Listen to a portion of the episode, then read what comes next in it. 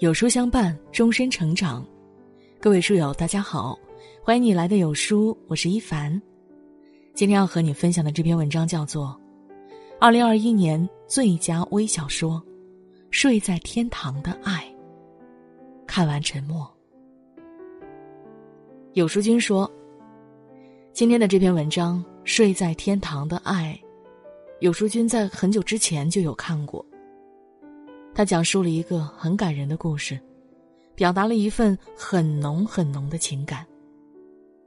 有时君每一次看，都会不自觉的肃然起敬，而后又潸然泪下，久久不能自拔。相信很多书友也曾被这篇文章感动过。今天，再次把它分享给书友们，让我们一起学着理解父母的不善言辞，做一个更有孝心的人。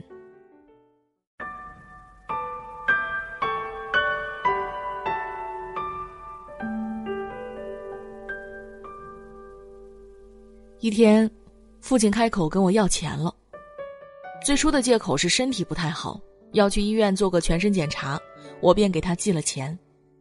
没想到时间不长，他又来了电话，说想买个电动三轮车。我犹豫了一下，他好像听出了我的迟疑，说：“你给我出一半儿我自己出一半儿把家里羊卖了。”我的心就软了下来。这些年，他一直养羊，四五只，养大了去卖，当做日常的花销。母亲去世后，我想把他接到城里，他执意不来。在县城的弟弟也打算接他一起过，他也不肯，说习惯了乡下，习惯了村里的人，无法说服父亲，也只能由他。但是平常给他钱，他总不肯要，说生活简单，开销也小。花不到什么钱，可是现在，我如数把钱汇过去，心里却觉得有什么地方不太对劲儿。这样过了三个月，我决定带女儿回家去看看她。门锁着，隔壁的三叔说他去放羊了。我牵着女儿去坡上，远远看见小小的羊群，近了才看见他，坐在一棵树下打瞌睡。旁边铺着块塑料布，上面放着吃了一半的饼，一小袋咸菜，还有一壶水。心里一酸，喊了声“爸”。他机灵一下睁开眼睛，半天才反应过来：“丫头，你怎么回来也不先说一声？”女儿抢着说：“妈说要给你个惊喜。”他的确很高兴。顾不得跟我多说什么，拉着女儿去见识他的宝贝羊们，八只小小的一群。他乐呵呵的说：“嘿，再过一段时间啊，就卖，可以卖好多钱呢。现在羊又涨价了。”回到家，院子里有些杂乱，角落里放了他骑了很多年的脚蹬三轮车。哎，爸，你买的电动车呢？我随口就问，他有些慌张。哦，我还没买呢，人家说下月啊电动车降价。我收拾院子的时候，听见他给弟弟打电话。你姐回来了，你们晚上也回来吃饭吗？又小声叮嘱一句，多买点好吃的。我想说什么，但又住了口。那些年，心里始终介意父母的偏心，因为年少的嫉妒，我对弟弟刻意疏远了。后来土气般的考上一所好大学，终于扬眉吐气的离开了家。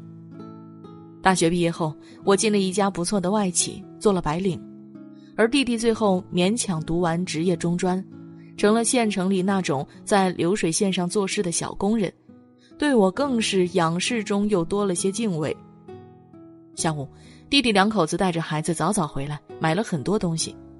父亲亲自下厨，让弟弟打下手，做了很多菜，都是我爱吃的。母亲在时，他是不做饭的。很意外，他竟然把每一道菜都做出了母亲的味道。吃着吃着，我几乎流下泪来。晚上我在院子里陪他说话，只是没想到，他绕了很大的圈子，先说村里正在统一规划，又说母亲生前想重新翻盖房子，最后才试探着问：“你们要是手头不那么紧，能不能？你知道的，你弟弟他们。”我打断他：“爸，翻房子需要多少钱？”心里突然有一丝说不出的伤感，大概，啊，大概两万块吧。他的声音低下去，又赶快补充：“我的羊要是都卖了，也能卖好几千块钱。”我愣了一下，两万多对我来说也不是小数目。我嗫嚅着。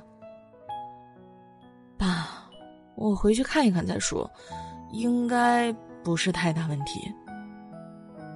他低下头，丫头，为难你了。唉，看看能有多少。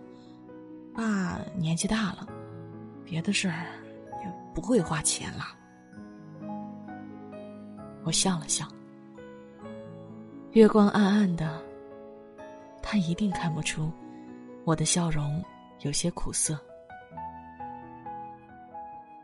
跟老公说了父亲要钱的事儿，半天老公也不说话。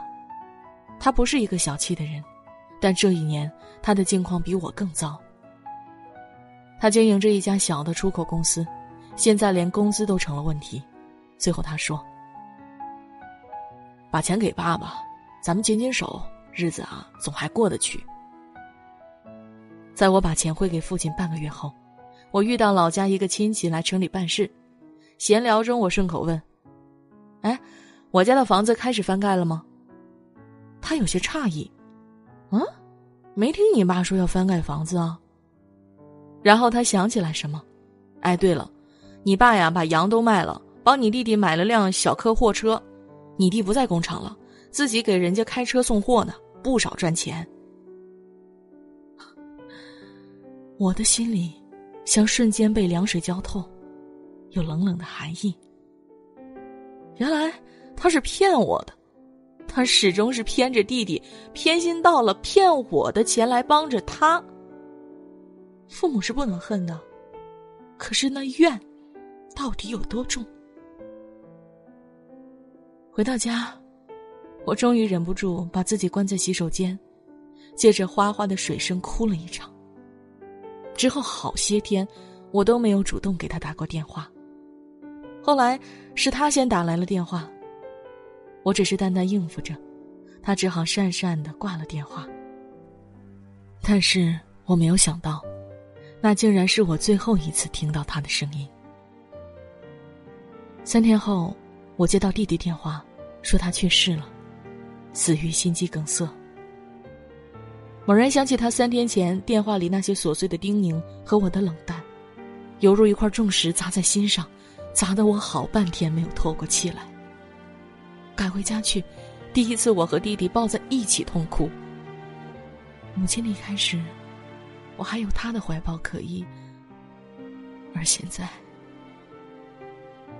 几天前对他的怨恨，早已被他突然的离去冲散，只被疼痛包围。安置了他的后事，走的时候，弟弟送我去车站，说：“姐要常回来，爸妈都不在了，家还在呢。”一句话，我干涸的眼中突然又再度充满了泪。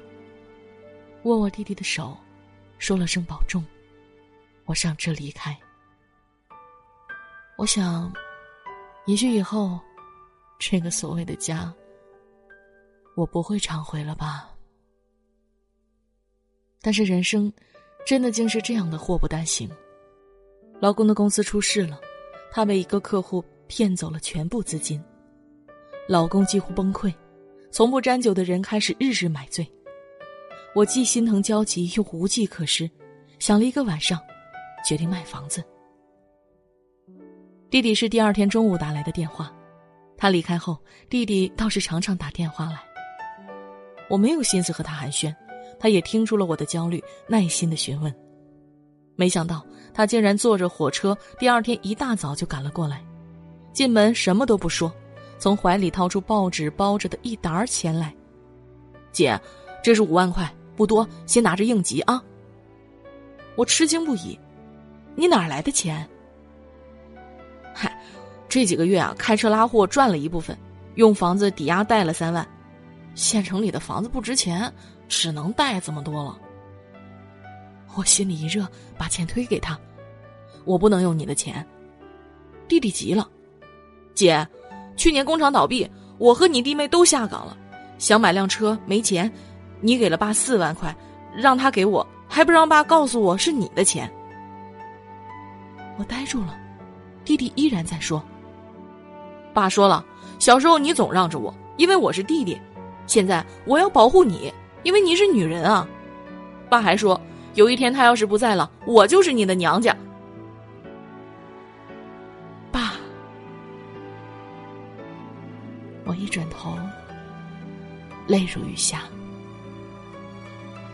我这个薄情的女儿啊，是怎样误会了他那片深爱的苦心？他是早就知道自己将不久于人世了吧？他是知道，生性高傲的我连亲情都不会索取和依赖吧，所以，他要替我预定未来的爱和守护。当初，他开口跟我要钱，心里该是怎样的为难，要鼓起多大的勇气？但是，他还是要那么做，只是为了让他离开后，我还有亲人的爱可以依赖。原来，他最爱的孩子还是我呀！我转回身抱住弟弟，什么都没有说，只是紧紧抱住。我想此刻睡在天堂的他一定是安心了，因为，他那个始终活在他的深爱中却不自知的女儿，终于懂得了他的爱。thank you